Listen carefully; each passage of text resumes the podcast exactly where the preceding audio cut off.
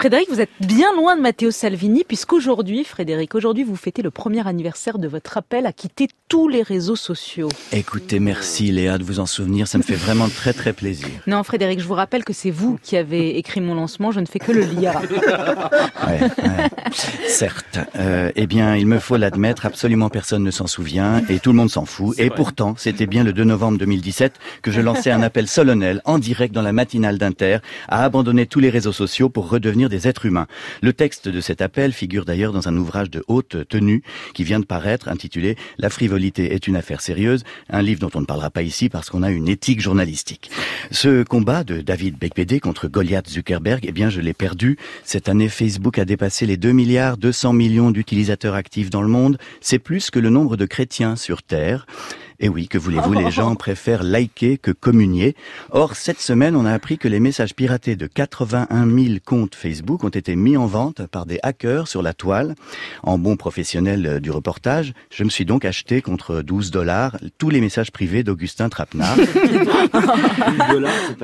Et de Claude Askolovitch également. Mais plus je, ne, je, ne, je ne vais pas les lire ici pour deux raisons. Parce que j'ai une éthique journalistique euh, déjà. Et puis deuxièmement parce que c'est trop porno pour 8h58 du matin. Euh, donc je résume la situation. Vous qui écoutez France Inter et qui restez sur Facebook, cela signifie que vous acceptez en toute connaissance de cause que tous vos messages privés puissent être piratés et lus par n'importe qui, et que vous participez à un réseau qui colporte des calomnies ayant favorisé l'élection récente, entre autres, d'un néofasciste à la tête du Brésil. Il y a 33 millions de gens en France sur Facebook. Il faut voir le bon côté des choses. Ça fait tout de même 27 millions de Français intelligents.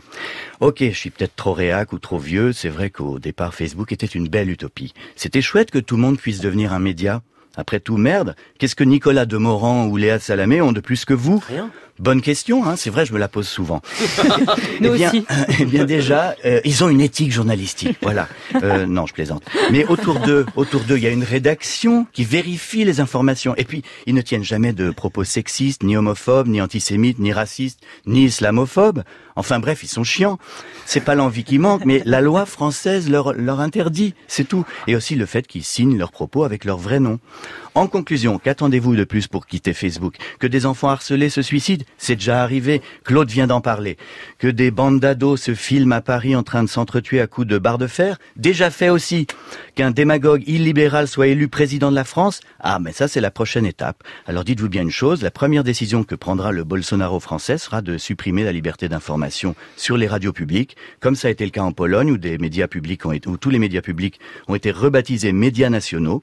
Et quand ça se produira, nous ne serons plus là et vous n'aurez plus que vos smileys pour pleurer.